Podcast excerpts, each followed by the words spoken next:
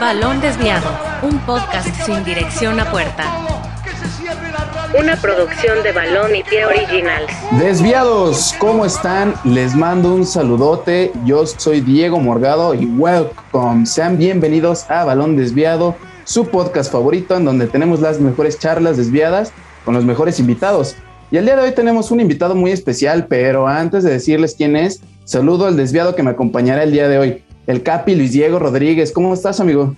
Capi, tú director deportivo, o sea, tú, tú, tú tienes las órdenes aquí sobre mí. No, pues muy emocionado. Nada más les quiero spoilar poquito, un poco del invitado del día de hoy. Se llama como casi el 80% de todos los invitados que hemos tenido en este podcast. Ha pasado por el Querétaro, entonces creo que creo que ahí más o menos se van a ir dando una idea. Pero bueno, te regreso la bola, mi querido Dieguito. Eh, ya para tener a nuestros invitados va a ser un requisito que se llamen Juan Carlos y que estén en el Querétaro. Pero bueno, entrando a la cancha para calentar, nuestro invitado es un entrenador, narrador y periodista. Formó parte del equipo de Univisión, ahora TUDN, en Estados Unidos y también en México, cubriendo a la selección mexicana. Además del canal Balam, Balam Balón. Fue parte del cuerpo técnico en Lobos Buap, en Querétaro y en Atlas, donde también estuvo en Fuerzas Básicas. Y el día de hoy está con nosotros Juan Carlos El Chiquis Cruz. Bienvenido, Chiquis. Muchas gracias por aceptar la invitación. ¿Cómo estás? ¿Cómo estás, Diego? Eh, Luis, un gusto saludarlos. Antes que nada, agradecerles por querer charlar un, poco con, conmigo, abierto para platicar de, pues, de lo que nos apasiona. Imagino que es el periodismo y que va de la mano ligado el, el fútbol, que son dos pasiones que, que creo muchos las entendemos y las arraigamos y aquí estamos con, con mucho gusto para hablar de lo que de lo que ustedes quieran y si ustedes eres el director deportivo me, me comportaré con mesura porque no me voy a apagar el Zoom y me voy a sacar de la, de la charla. No, para nada, aquí estamos para charlar y no, al contrario, gracias a ti por, la, por aceptar la invitación. Pero bueno, para comenzar esta charla, platícanos, ¿quién es Juan Carlos Cruz? Juan Carlos Cruz es un tipo apasionado en lo que le gusta, ya sea el fútbol, como antes lo mencionaba, en los medios de comunicación, en el largo tiempo que me tocó estar, un apasionado cuando escucha música, un apasionado cuando ve una película o una serie, un apasionado cuando está en una charla de, sobremesa. Eh, me considero alguien que, que, que, va pegado, muy arraigado de la pasión su vida, de la cual evidentemente donde mayor emana es el, el fútbol, que lo, eh, jugué en fuerzas básicas, como bien ya lo hacías mención, en el Atlas muchos años, no logré llegar al sueño de primera división, de ahí fue a los medios de comunicación, donde estuve 10 años pasando por diferentes este, empresas, evidentemente donde más la de, la de Univisión eh, y TDN, y que posteriormente logró su sueño llegar, llegando a, la primera división, sí, en otra faceta, como fue auxiliar, auxiliar técnico de, de Rafa Puente en los tres equipos que también ya, ya mencionaste. Y ahora platícanos, ¿por qué Chiquis? ¿Por qué este apodo? Por enano. la verdad es que me lo pusieron, me lo pusieron justo el primer día de primero de primaria. Me fui a una escuela que estaba grande y me perdí cuando llegó mi mamá. Pues, un compañero, volvió el primer día, mi mamá me estaba gritando, yo estaba como loco llorando porque no me estaba perdido y, y, y me quería llamar y evidentemente ya ves que te hacen, hacen las famosas filas en la, primaria o en el kinder, yo era el segundo, pues, un enano, volteó y como que dijo, pues ¿cómo le digo a este pinche cabrón? No me hice su pinche nombre y le, se, le, ocurrió decirme, oye chiquis, te hablan. Desde ahí se me quedó el, el apodo, el cual la verdad es que yo lo tomé literal como bandera, porque incluso mucha gente que me dice, no, pues te voy a decir Juan Carlos, no, yo, prefiero Chiquis, incluso en los medios de comunicación, cuando ingresé, yo pedí que me, me dijeran chiquis y, la, primera vez me dijeron, no, no, ¿cómo? Si este es algo serio, Juan Carlos Cruz, pero después, eh, como ya tenía algunas relaciones por el fútbol, cuando llegaban invitados me decían chiquis, chiquis, chiquis, y pues no hubo de otra que hasta en las narraciones ya era chiquis, chiquis, y entonces incluso me, me identifico mucho con, con, con, ese apodo. Me siento más yo si me dicen chiquis, así me dicen Juan Carlos. Si me dicen Juan Carlos, a veces siento que le están hablando a alguien de atrás o a un extraño. Es como cuando la mamá se enoja y nos dice por el nombre en vez de por ah, nuestro apodo, ¿no? Bueno, eh, eh, exacto, no lo pudiste describir mejor. Así es cuando tu mamá eh, se reencabrona y oye, Juan Carlos, ya, exactamente. En mi familia me dicen Juanca, no me dicen Juan Carlos, ¿no?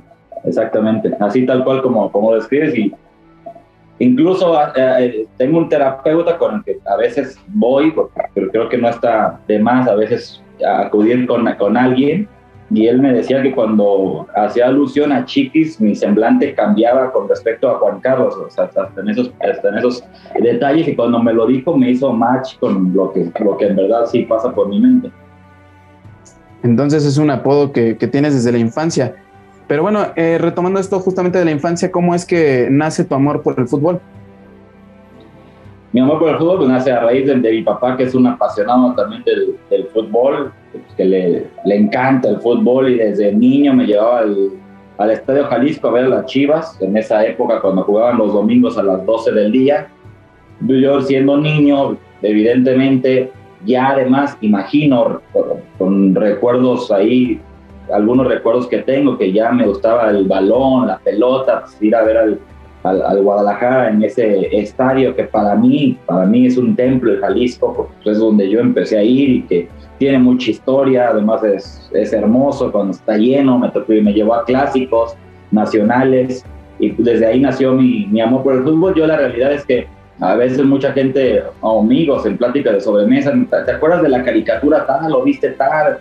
Yo la verdad es que mi infancia fue pegado a una pelota, no veía caricaturas, no jugaba con muñecos, siempre era un balón, un balón, un balón, un balón, un balón. Entonces, pues a, raíz de ahí fue mi, mi, amor por el fútbol y el cual seguí hasta el día de hoy. Y, y, en muchos casos, cuando tenemos el sueño de ser futbolistas, justamente en la infancia, tenemos un jugador favorito que nos inspira, ¿no? Pero en tu caso, ¿quién fue tu ídolo o ídolos de la infancia? yo creo que ahí, pues, de, esa época, cuando mi papá me empezaba a, a, llevar, te podría mencionar a, Benjamín Galindo eh, y a otro que me dejó muy marcado por un recuerdo, un clásico nacional que me hizo a mí, pues, literal, hacer todavía mucho más clic con el fútbol, porque fue un clásico donde juegan evidentemente Chivas América aquí en Jalisco y Armando González hace un, un, un, un túnel que le hace a Huerta y después la cuelga del ángulo, un champlazo yo estaba ahí, Guadalajara ganó 1-0 ese clásico y el estadio explotó y ese momento lo tengo muy, muy presente, incluso me gusta mucho escribir y hice una columna con respecto a ese día. Eh, eh, no, no, no, no, no que Armando sea miedo futbolístico, porque estaría loco, tiene dos pies izquierdos, ¿no? Pero ese día se inspiró, hizo un golazo y en mí causó eh, una euforia para un niño desmesurada. Entonces recuerdo ese momento, Benjamín Galindo y posteriormente te puedo decir que me tocó ir a un torneo completo de niño porque gané un, una situación ahí de poder ir a las concentraciones todos los jueves con los tecos. Entonces, y me tocó concentrar o estar todo el día con Memo Vázquez y con José Luis Salgado, que eran compañeros de cuarto, pero comía en la mesa donde ellos evidentemente eh, comían, válgame la, la, redundancia, y también estaban ahí Marcelo Goncalves y Osmar Donizete. Y Donizete eh, terminó por ser también mi, mi, ídolo, hizo campeón a los Tecos, al equipo que yo le iba porque ahí estudiaba. Entonces a ellos te puedo mencionar la infancia. Y por ejemplo, yo supongo por tus antecedentes que tú, tú intentaste ser futbolista profesional, pues en las fuerzas básicas del Atlas. Pero, ¿cómo sería ese proceso para entrar a esas fuerzas básicas, para estar tal vez un tiempo en fuerzas básicas? ¿Cómo sería todo eso? ¿Cómo andas, Luis? Pues ese proceso se dio porque yo estudiaba, te digo, en el Autónomo de Guadalajara, y que tenía un torneo ahí de, de salones, era una escuela con muchos alumnos, y entonces podían, se podía hacer un torneo de salones. Después hizo la selección, ahí también jugué, hicimos un viaje a Chile, eh, y cuando ya yo jugué toda la primaria ahí, y cuando vino el cambio a la, a la secundaria o en sexto, por ahí, en esa transición, es cuando un amigo me, me comenta que fue a Latas a hacer pruebas y que se quedó y me dice que si quiero, quiero ir a hacer las, las, las pruebas, yo le dije que sí.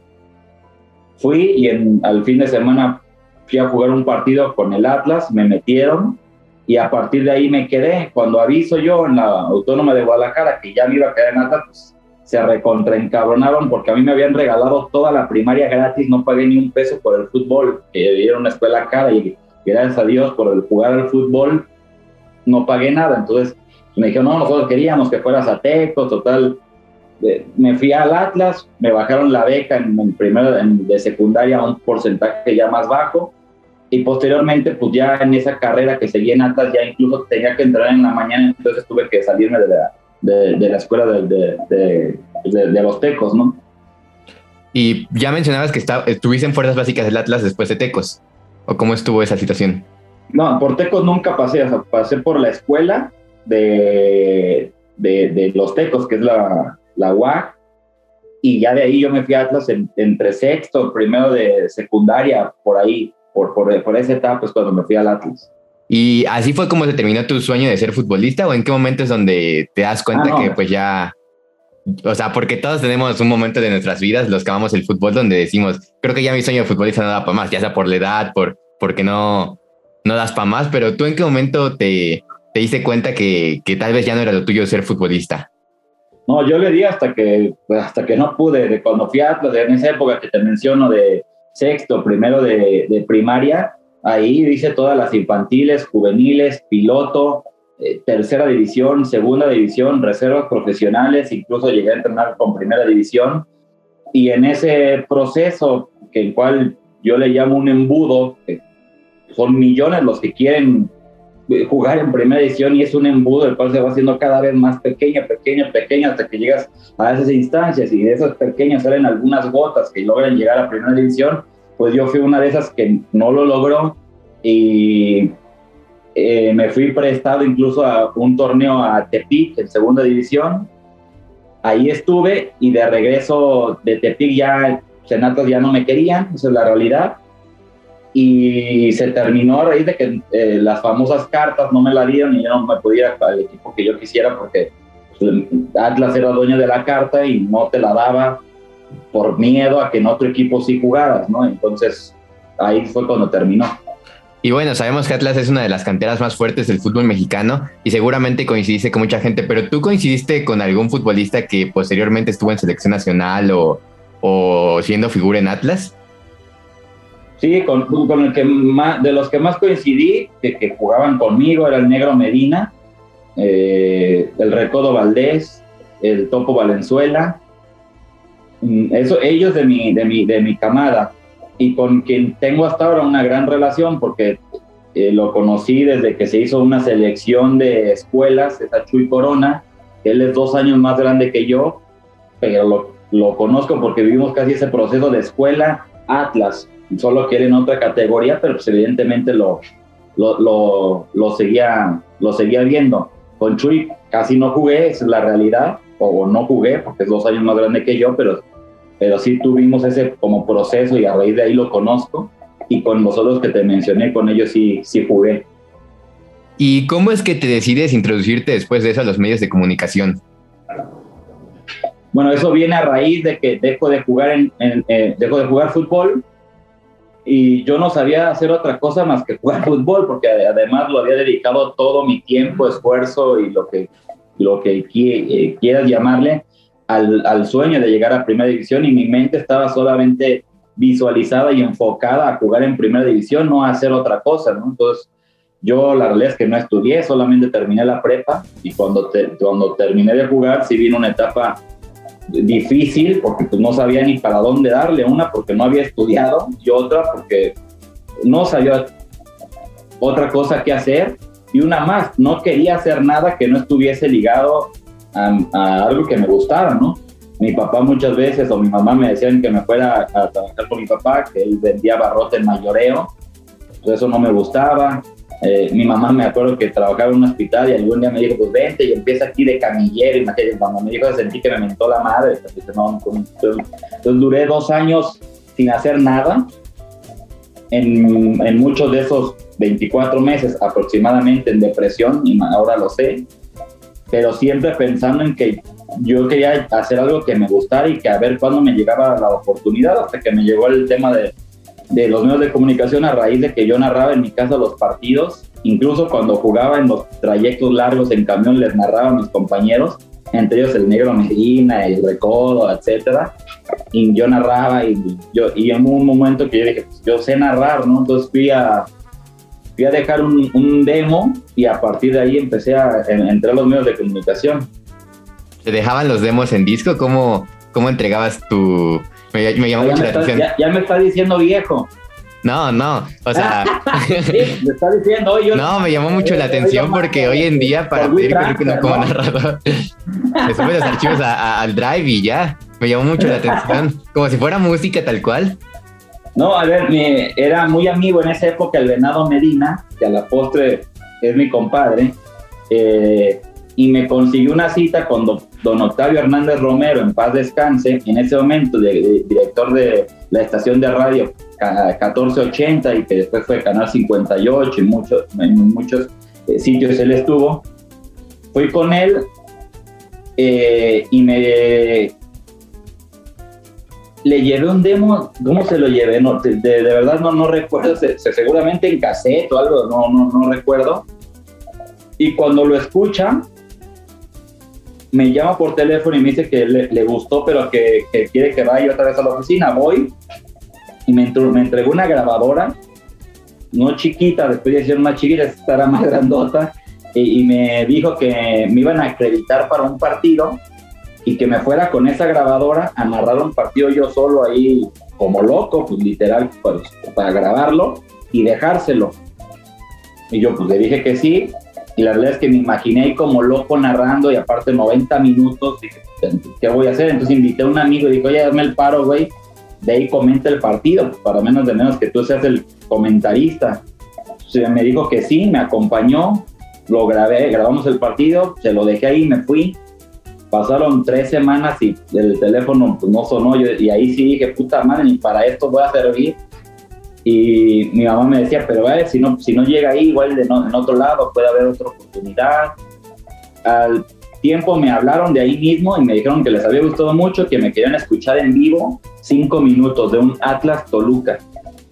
A narrar cinco minutos de un primer tiempo al aire ahí en el mismo tiempo Don Octavio me dijo que le había gustado y que narrara otros cinco minutos en el segundo tiempo. Para esto te cuento que cuando narré los primeros cinco minutos del primer tiempo dije, esto quiero, esto me apasionó otra vez, esto me hizo vibrar, esto quiero.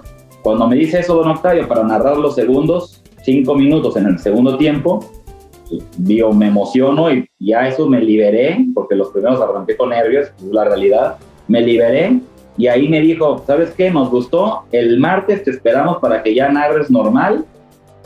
Eh, Chivas contra Caracas de Venezuela de la Copa Libertadores. Y desde ahí, gracias a Dios, con fortuna o no, con talento o no, eh, con cosas de la vida, porque también influyen, pues 10 años no dejé de narrar ningún fin de semana prácticamente. O sea, debutaste en Copa Libertadores prácticamente días después de, haber dejado tu, segundo demo. E, eso es, o sea, me llamó mucho la atención toda esa historia porque ahora se manejan diferentes los medios de comunicación para, para entrar como narrador. Es algo que me llamó muchísimo la atención. No, no, no te quería llamar viejo, pero es que ahora, ahora es completamente diferente. No, no. No, no, siempre ha sido. Digo, a ver, yo te puedo decir que, que ustedes que, se, están estudiando para esta apasionante pero difícil profesión, porque la es, porque como toda profesión tiene sus lados muy padres y sus contras, ¿no? Acá tiene cosas maravillosas y contras de terror. Esa es la realidad.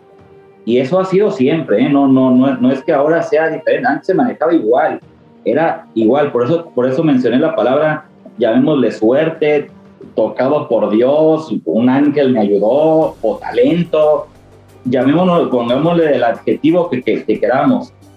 Yo fui un afortunado porque después tuve ese proceso de medios de comunicación donde a mí me tocaba, sin haber estudiado, recibir a los practicantes que estaban estudiando acá en la UNIVA, que es la que está catalogada como la mejor escuela en cuanto a eh, ciencias de la comunicación se refiere, y, yo ya ser narrador, donde cuando normalmente alguien empieza por prácticas, contestando teléfonos, haciéndole, ayudándole al productor al guion, eh, y después de ahí te, van liberando, si es que tienes buena habla, buen, buen, buen, buen discurso, buen léxico, a, hacer una pequeña capsulita grabada, eh, y luego pues ya te mandan ahí de cuando pues, nadie fue a reportar a los tecos, pues ahí ve, y imagínate el proceso para narrar, que es el último. Y mi, pues con mi historia pasó a la inversa. Yo arranqué narrando. No conocía el proceso de hacer una cápsula que después me, me enseñaron. No, no, no empecé en un programa que contestar teléfono jamás ni los toqué. Nunca hice un guion de producción. O sea, yo empecé a la inversa, gracias a Dios. Normalmente no pasa, esa es la, la realidad y no es de ahorita o de antes. O sea, es de que pues son procesos de, de, vida, ¿no? Que afortunadamente para mí no me tocó pasarlos porque en esos procesos se pierde mucho talento y mucha gente y oportunidades. Sí, pues su historia es, es, muy diferente a la de muchos periodistas que hemos tenido aquí en, en, en el podcast. Pero bueno, después de, de, los medios de comunicación, pasas a la dirección técnica como auxiliar de, de Rafa Puente Jr. ¿Cómo se dio esto? Y, o sea, te, te, de igual manera te preparas en alguna escuela para, para ser auxiliar o cómo se dio ese proceso para, para llegar a, a, pues a ser auxiliar? Es otra historia también similar a la que te, a la que te conté, que ahorita ahora te la cuento, solo abro un paréntesis. Es por eso que personas como Rafa Puente, como Marcelo Michele Año, como Rafa Fernández, que ahora dirigió al San Luis y ganó como técnico interino al América, pues la realidad lo voy a decir con todas sus letras y no tengo miedo en decirlo, somos odiados en los medios de comunicación por mucha gente y en el fútbol de apestados. Porque los medios dicen, puta, ¿cómo estos que eh, terminaron haciendo todo esto? Y entonces, en el fútbol, ¿qué te cuento? No, sí, y de por sí el técnico mexicano es odiado. De los huevos, en un mundo de ego, en un mundo de de que, te lo voy a decir, que eh, ni siquiera estudiaron, no saben ni hablar y porque jugaron piensan que ya saben todo de fútbol, que no es cierto. A gente como nosotros nos ven como apestados. Cuando es a la inversa es porque lo buscamos, lo procuramos, nos preparamos y porque tenemos las ganas, porque no nos da pena nada, porque no tenemos complejos, porque en el fútbol el 90% de la gente tiene complejos. Esa es la realidad. Esa es la realidad. Entonces, por eso somos vistos así. Con Rafa, yo la realidad es que previo a entrar a los medios de comunicación empecé a hacer el curso de entrenador. Te estoy hablando de hace muchos años, como bien me lo hiciste saber hace rato con la grabadora y con. Con, mandé en, un pinche, en, un pinche disco de esos de los de salía Topollillo, de grandote, ¿no? Este, imagínate, hace mucho. Pero cuando estaba estudiando el curso de entrenador, yo dije, a ver, cabrón, solo llegan a primera división los exjugadores y yo no jugué. Entonces voy a terminar entrenando escuelitas y cuánto pagan. Nada, que es el pedo del fútbol mexicano. Entonces ahí digo no y empecé en los medios de comunicación donde empecé afortunadamente a hacer carrera. En los Juegos Olímpicos de Londres, 2012 si no me equivoco, conozco a Rafa. Yo fui a, yo fui a narrar pero de comodín narraba básquetbol, voleibol, fútbol, porque hay muchas disciplinas, y Rafa solamente comentaba los partidos de selección mexicana. Ahí lo conozco a Rafa. Hacemos clic. Al segundo día que nos vimos, me parece, nos fuimos a comer él y yo solos. Y en la plática salió a colación lo que te menciono de que yo empecé a hacer el curso y él me dijo que él también. Y yo le dije, yo lo dejé por la razón que te, que te mencioné. Y él me dijo, no, cabrón, por supuesto que podemos. Pues si los que, los que dirigen no se preparan, dejan de jugar y van a dirigir, es cierto, y, es, y, está mal, porque nada tiene que ver, nada tiene que ver jugar con dirigir. Y el exjugador que me esté escuchando y crea que es así, está equivocado. Hasta el día que esté en el vestidor de un cuerpo técnico, lo puede decir. Mientras tanto, no, no es lo mismo. Y no por jugar, sabes. Es decir, no por ser productor, o pues bueno, no, lo voy a, la inversa, no por ser narrador vas a, ser, a saber producir un canal o un programa, nada tiene que ver, son cosas distintas. ¿Es la misma industria? Sí. ¿Son cosas distintas? Sí, se acabó. Entonces Rafael me lo hizo saber esa vez, me convenció y desde ahí empezamos a, luchar ese sueño desde abajo, literal, entrevistándonos con entrenadores para saber las vivencias, cómo entrenaban, qué hacían, cómo hacían, con jugadores, con directivos. Después Rafa empezó a tocar puertas, casi a tumbarlas para que le dieran una oportunidad. Evidentemente nadie se la dio, porque decían, ¿cómo? Yo, yo jugué fútbol, le voy a dar oportunidad a este cabrón que ni jugó. No, pero se la da Lobos WAP, que en ese tiempo Luz Esparza era la directiva de la hija del rector de la UAP y le da la oportunidad de dirigir Lobos WAP en el ascenso. Rafa prescinde de su 60% de salario porque esa es la realidad, para ir en busca de su sueño. Ahí me habla y me invita, pero yo acababa, yo llevaba tres meses o dos llegando a Ciudad de México para cubrir la selección mexicana para Univisión, que era un puesto que me había costado mucho trabajo, que un puesto como ese en la República solamente hay como seis, porque son las empresas grandes las que viajan con selección mexicana y que yo estaba ahí, y le dije a Rafa que no, esa es la realidad, no porque no quería ir, no porque no tuviese las ganas ni el sueño. Rafa en un cuento de hadas asciende al equipo a los seis meses, a Lobos WAP. Yo ahí digo, pues no me va a invitar, pues va a decir, este cabrón no quiso venir al ascenso, ahora primera sí. Y me pasó lo mismo, de empezar narrando en el fútbol, pues me habló y me invitó de auxiliar a primera división en Lobos WAP. Ahí yo estaba por viajar a la Copa Confederaciones de Rusia y ahí renuncio en Rusia para regresar a incorporarme con Rafa a Lobos WAP como auxiliar de primera. Yo tampoco me, tampoco me pasó como muchos, no es mi culpa que me haya pasado así, que, empeza, que, que empezaron con niños, auxiliar de la 12, auxiliar de la 13, entrenador, etc, etc, etc. No, yo directo pasé a primera edición. Que, que evidentemente te tienes que seguir preparando y que en muchas cosas no tienes experiencia de algunas vivencias que jugadores tienen, sí, pero ya al haber estado casi 100 partidos en primera división este, oficiales, te puede decir que nada tiene que ver. Y a veces tal vez lo difícil no es llegar, sino mantenerte, mantenerte y tú, tú, tú lo has hecho durante todos esos años. Pero bueno, retomando un poco el tema de los entrenadores, eh, eh, es algo muy, o sea, algo que está más que evidente que los entrenadores mexicanos no tienen oportunidad ni la liga mexicana. ¿Tú a qué crees que se deba esto? ¿Crees que esa discriminación? ¿Por qué no contratan a los entrenadores mexicanos y más a los que no fueron futbolistas profesionales? A ver, ahí voy a dividir primero te, respondo lo que yo pienso con respecto a por qué no hay tanta oportunidad para técnicos mexicanos jóvenes. Lamentablemente, porque muchos no se preparan como se debe y muchos no tienen la personalidad para dirigir un equipo de primera división. Porque el dirigir primera división es un todo, es saber dirigir, saber de estrategia, saber de metodología de trabajo, saber de estimulaciones, saber de preparación física, sí, pero también se requiere de personalidad, de poderte plantar frente a un grupo de 22 jugadores donde hay extranjeros, donde hay seleccionados, donde hay mundialistas, donde hay mexicanos, donde uno te llega en Mercedes y otro te llega en camión, donde tienes que manejar un sinfín de cosas y para eso necesita el habla y la buena comunicación que no es fácil y que muchos exjugadores no la tienen y, y esa tampoco es culpa de nadie, ¿no? Y entonces pues, también se tienen que preparar en eso, en la forma de vestirte, no, no, no te puedes vestir normal siendo director técnico de primera división. No estoy diciendo que traje o fans, hablo de la personalidad y hay, hay, hay poco, esa es la realidad, hay poco. Y después la otra que dices, ¿por qué a gente como nosotros? Ya te lo había mencionado, por, por, porque les da envidia y ahí terminaría mi respuesta. Les da envidia. Porque también es quienes toman las decisiones son jugadores, en su mayoría. O quienes van y le dicen al dueño el por qué sí o por qué no. Sí, claro.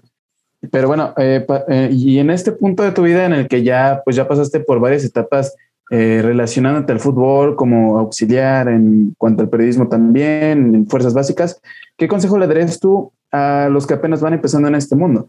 Tanto a los que quieren ser futbolistas como a los que quieren ser periodistas y bueno, también a los que quieren eh, estar en, la, dirección técnica. Yo creo que ahí son tres consejos distintos. digo, cabe mencionar que en los tres invariablemente está el perseguir tus sueños, el aferrarte a ellos y el prepararte para ellos, ¿no? En los tres cabe, ¿no? Después, en el, para ser futbolista pues, se requiere de mucha disciplina, se requiere de entender que, el fútbol requiere de, ser profesional, aunque aún no lo seas, desde niño, perderte 15 años, eh, perderte que salgas de la noche, en la noche con tus amigos, perderte de estar eh, tomando, fumando. Eh, ¿Qué es eso? No?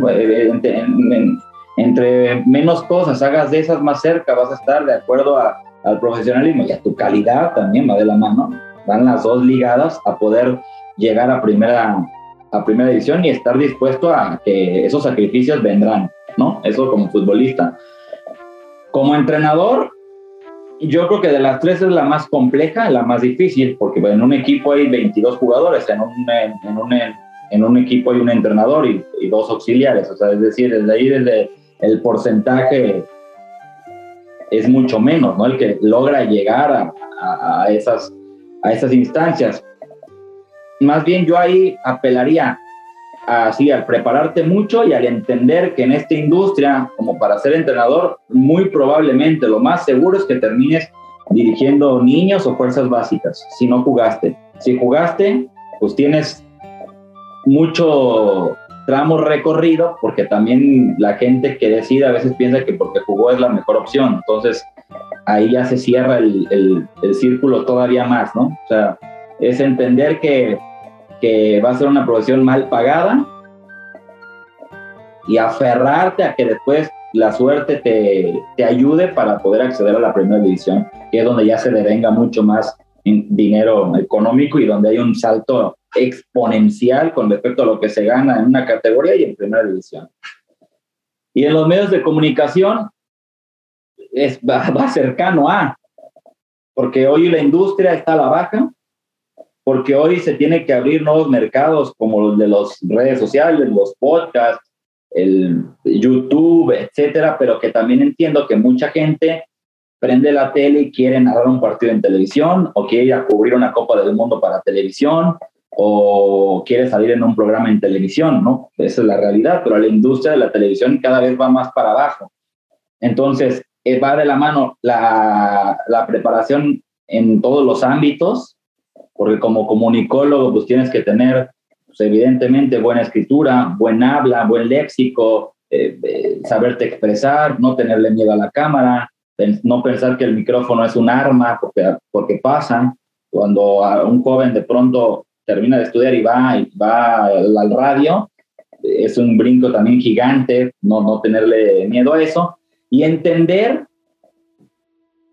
entender y hacerle entender a tu entorno, es decir, familia, pues que es una profesión literal, que es un maratón. ¿Por qué? Porque empiezas de ganar cero pesos. Yo gané dos años cero pesos. Y ese tramo de dos años sin ganar, aguantarlo está cabrón.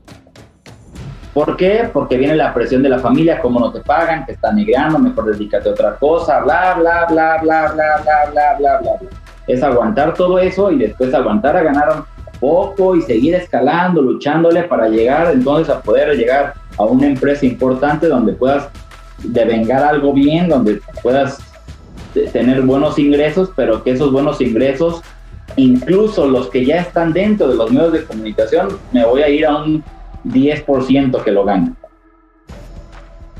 Y justamente algo, algo en lo que quiero hacer énfasis que mencionas, y ya también lo retomaban hace rato eh, Luis Diego y tú, es, es, el hecho de que, bueno, en, el, en cuanto a la dirección deportiva, muchas veces se les dificulta llegar si no fueron jugadores, pero creo que también sucede en, en cuanto a los medios de comunicación, ¿no? Porque eh, hemos visto que en los últimos años, eh, no voy a decir nombres para que no haya, haya algún conflicto, pero hemos visto que a muchos exjugadores automáticamente, o pareciera que eso automáticamente terminan de jugar fútbol y les dan trabajo en las televisoras. Pero tú, ¿por qué crees que sucede esto? Eh, fíjate que ahí contradictoriamente o no, yo lo veo distinto, porque no es lo mismo de un entrenador que está en el mando de un equipo a una mesa de debate donde hay un exfutbolista y hay cuatro periodistas, ¿no? O sea, eh, eh, y entiendo que hay muchos, ¿no? Y los ejemplos están claros. Por ejemplo, línea de cuatro, a veces le prende y está Samokini, Crozas y dos. Está Cancino a veces, está a veces entra Nakati, está Alex de la Rosa, que es el conductor, y así me puedo ir en los demás, en los demás programas, ¿no? Pero vamos a suponer que si en una mesa de cuatro estamos hablando del 50%, es decir, hay otros 50% que no son exjugadores, ¿no? Y que no tienen nada que ver con el, con el fútbol. Yo sí veo necesario que gente que estuvo en el fútbol esté ahí, porque aportan cosas en el comentario desde una postura donde ya estuvieron. Que no se confunda esto con que con la famosa frase de si no jugaste no puedes hablar, nada tiene que ver. O sea, nada tiene que ver que yo no debuté y, y, y estuve y estoy de esa, de esa bandera. No, nada tiene que ver. Pero sí es necesario, me parece, el comentario de quien ya estuvo. Aporte, nutre y fortalece a la mesa y a incluso al televidente, ¿no? Porque eh, no, es, no, no, no, es lo mismo entender de la industria, saber del juego, que entenderla, saberla y haberla vivido, ¿no? Entonces yo la realidad es que no lo veo mal, lo veo incluso necesario que, que, que, que estén.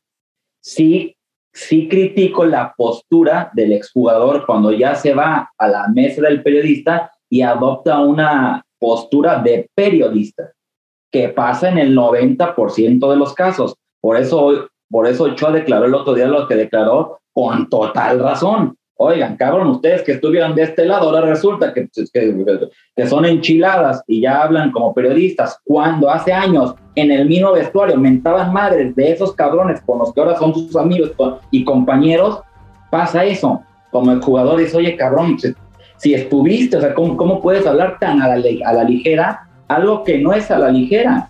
Porque en la semana pasan imponderables, pasan lesiones, pasan indisciplinas que no se tienen que hacer públicas no forzosamente, y que entonces es un cúmulo de situaciones que después recaen en los 90 minutos de juego, que es un todo. Y entonces pareciera que a veces adopta esa postura. Yo creo que a veces, eh, lo que a veces critica el jugador, del exjugador que está comentando, pero me desvió un poco del tema. Yo sí lo veo necesario que en una mesa esté alguien que, que estuvo. Así es. Y bueno, me llama mucho la atención ese, ese punto de, de que el exfutbolista no tome posturas o que no se ponga en el papel del periodista, porque pues si lo contratan es para algo, para analizar, para pues ser como la voz del aficionado con el exfutbolista, de lo que está pasando en el campo, para interpretar todo eso. Y sin embargo hay algunos exfutbolistas que, que llegan a las mesas y, y se creen periodistas. Que bueno, tú también tocaste ahorita, según hace un momento tocaste un tema de críticas, bueno, algo relacionado con las críticas, pero bueno, tú estando en, en una dirección técnica y también en los micrófonos, ¿tú cómo lidias con, con las críticas o todo eso que sucede? Ah, buena, buena pregunta, porque más, más, más aún que yo viví 10 años estar del otro lado, ¿no?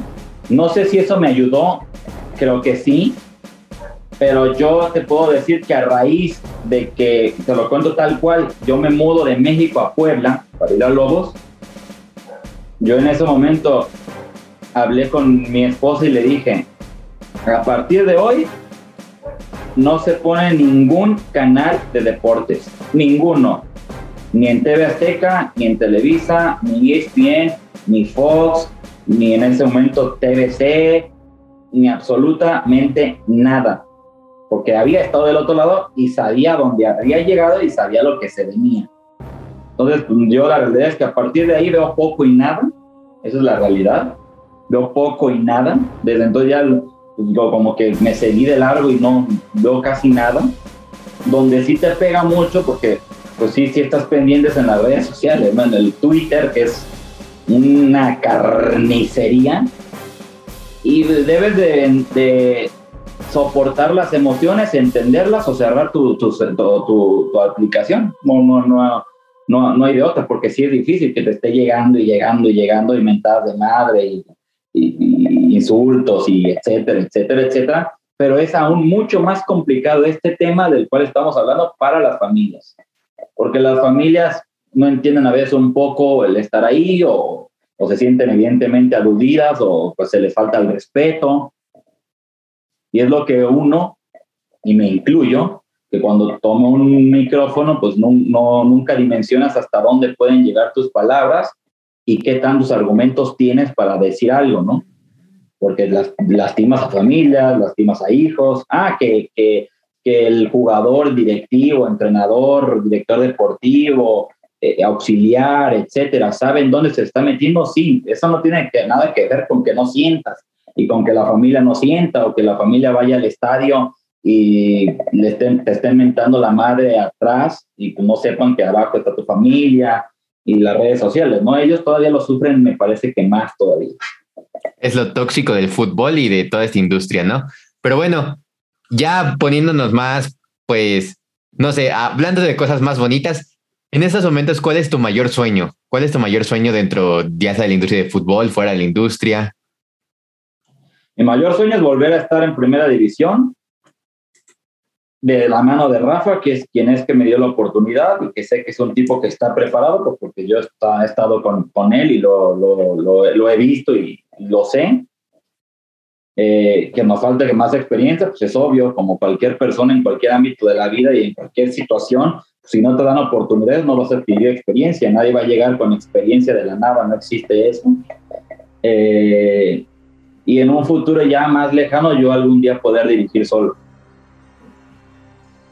Perfecto. Y, antes de pasar a la, ya por último, a la dinámica desviada, haciendo honor al nombre de este podcast, platícanos la anécdota más chistosa, curiosa, rara o desviada que hayas tenido o que hayas vivido en tu carrera.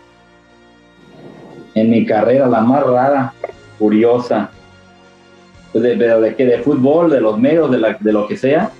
De lo que sea. En todo este tiempo que has estado relacionado al fútbol, la anécdota más curiosa que has tenido. Curiosa, ok.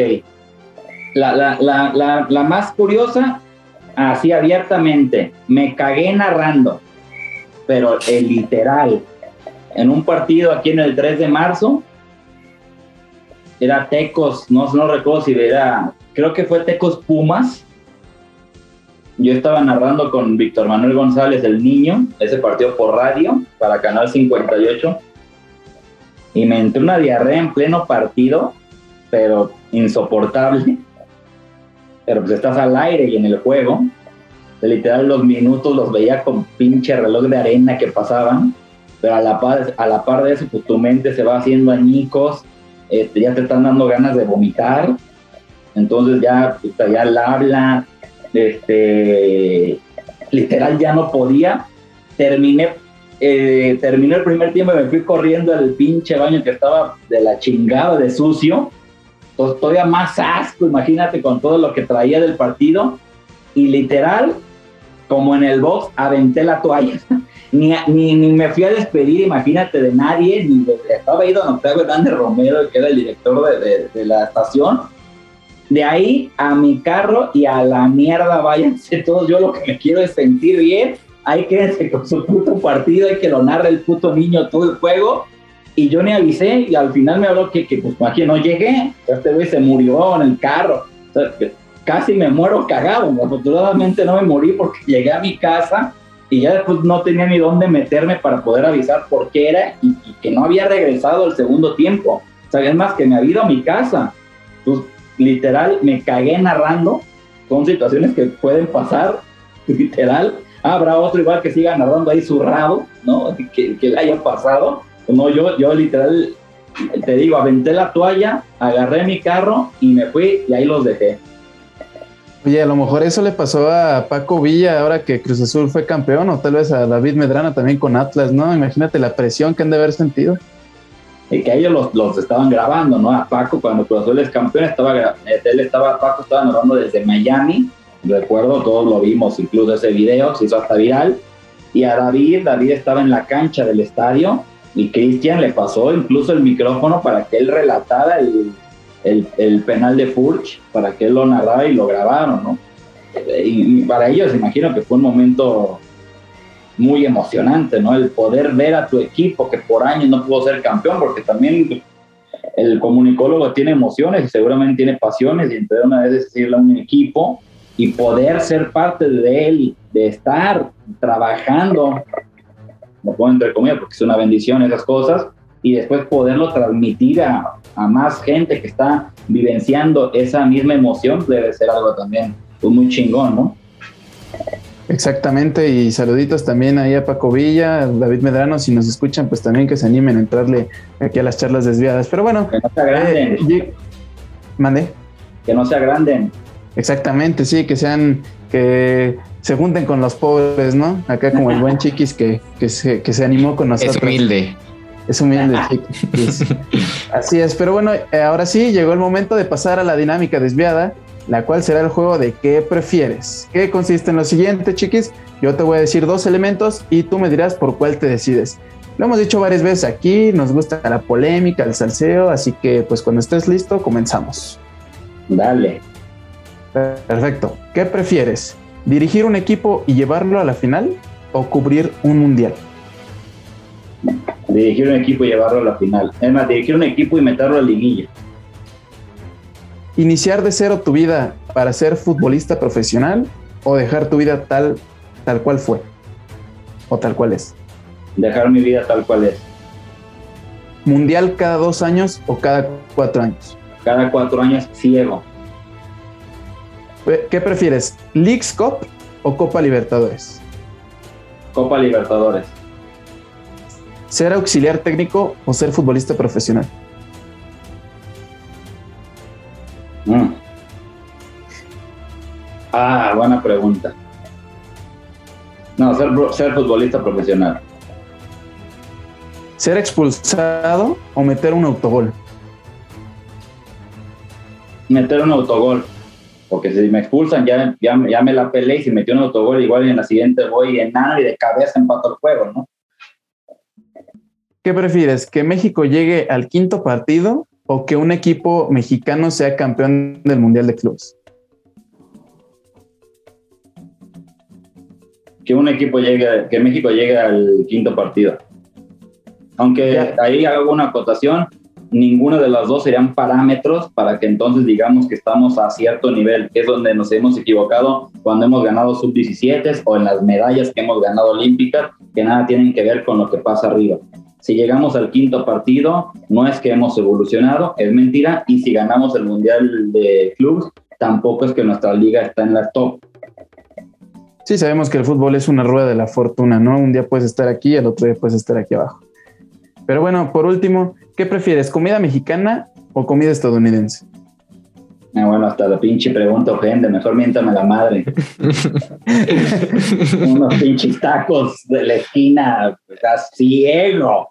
Aparte la pinche comida gringa, a mí que me tocó estar hasta por 45 días eh, cubriendo Copa Oro, que es la más larga, o sea, una cobertura de Copa Oro es más complicada, más compleja y difícil que un mundial, que me tocó a ambas.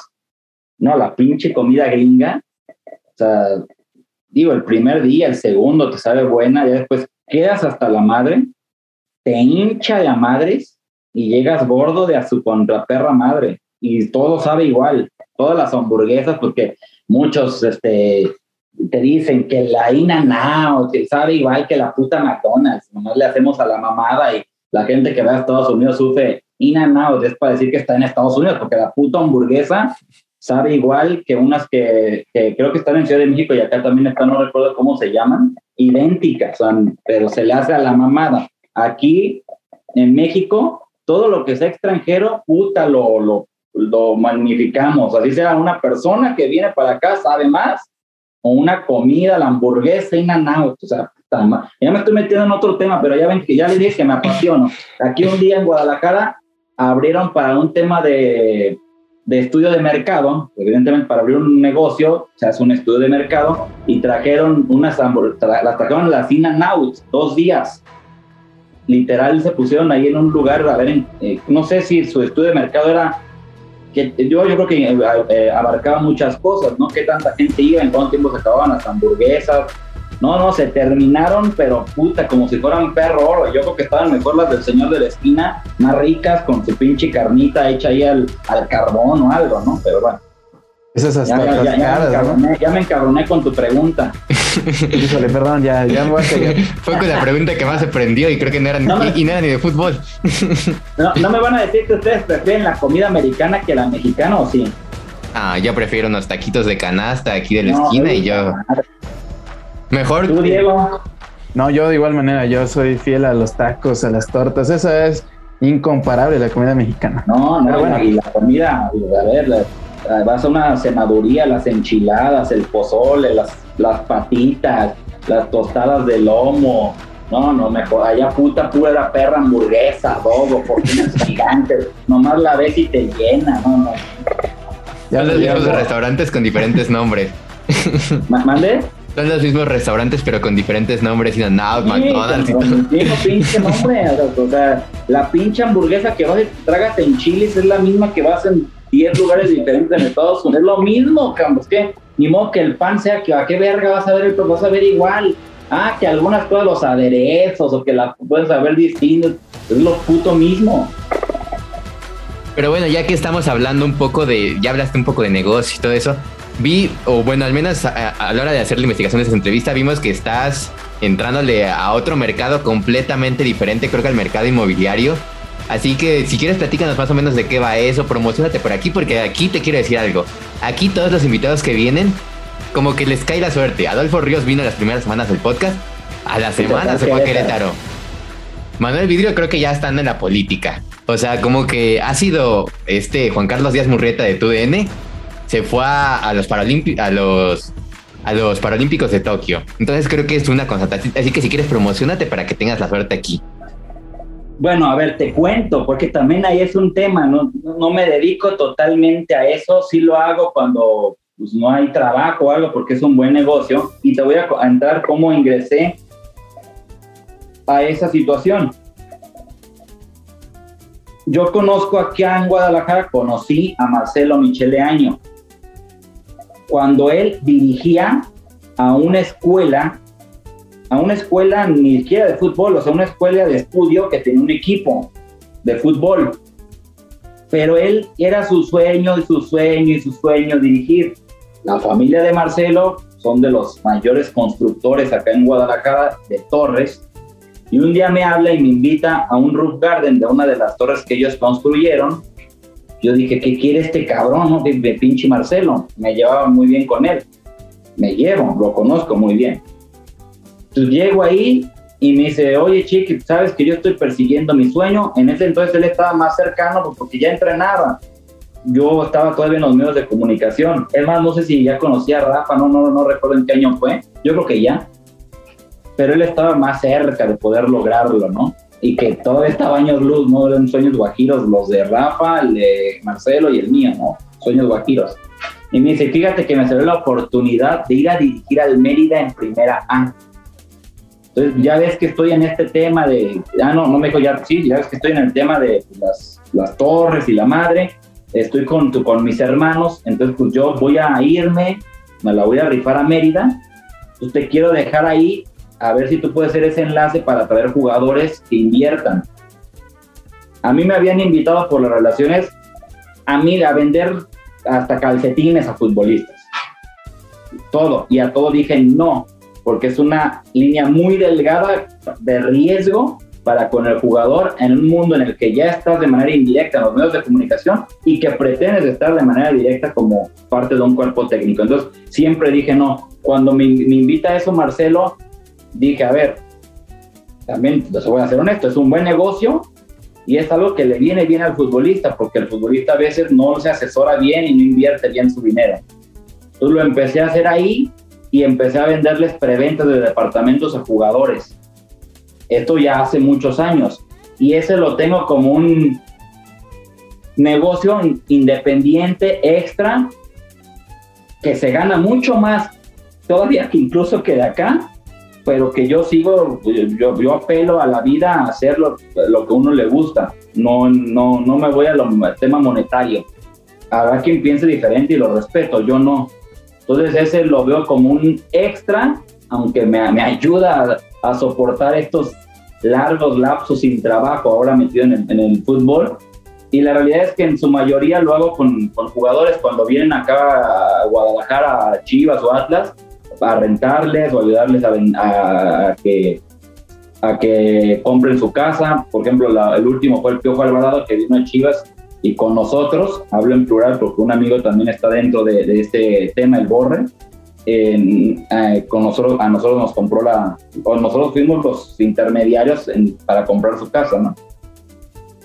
Y justamente mencionas lo del Piojo Alvarado, es algo que, que, yo iba a mencionar, que recientemente vimos ahí en Instagram que que ahora que fue a Chivas, pues estuvo con ustedes para, para hacer este cambio, ¿no? Pero pues te felicitamos mucho por este, por este proyecto y, que siga creciendo. Te deseamos lo mejor en, este, en este proyecto.